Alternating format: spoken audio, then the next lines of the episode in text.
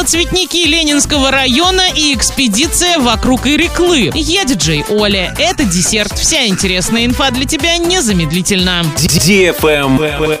News. На цветники около социально значимых объектов в Ленинском районе Орска из бюджета города направят более 2 миллионов рублей. Средства эти пойдут на полив более сотни рябин возле центра «Радость» не менее одного раза в неделю, а также организацию и уход за клумбами. Выполнять свои обязанности подрядчик будет до 15 октября. Он не только обязан будет высадить цветники, но и ухаживать за ними на протяжении всего срока действия контракта. Правильный чек. Чек-ин. Долгожданная экспедиция вокруг Иреклы. Внедорожный клуб «Ясный 4 на 4 приглашает принять участие в пробеге. С 1 по 3 мая преодолеваем дистанцию в 900 километров. Хочешь с нами? Пиши в группу во ВКонтакте «Ясный 4 на 4 или в директ Инстаграма «Ясный 4 на 4. Информационный партнер мероприятия «Урал56.ру» для лиц старше 16 лет. Travel Guide. Аналитический центр сервиса путешествий составил рейтинг самых популярных автобусных направлений на предстоящие праздники с 1 по 10 мая. 7 из 10 маршрутов, вошедших в список, вписываются в бюджет поездки до 1 тысячи рублей в одну сторону. Больше всего путешествий на автобусе запланировано между Москвой и Санкт-Петербургом. Средний чек по направлению составляет около 1200 рублей в одну сторону. На втором месте по спросу находится турмаршрут Санкт-Петербург-Смоленск за такую же цену. Замыкает тройку путь Москва-Ростов-на-Дону со средним чеком 1066 рублей. Также в десятку популярных вошли автобусные поездки Москва-Воронеж, Санкт-Петербург-Великий Новгород, Москва-Переславль-Залесский, Санкт-Петербург-Псков, Москва-Рязань. На этом все с новой порцией десерта специально для тебя. Буду уже очень скоро.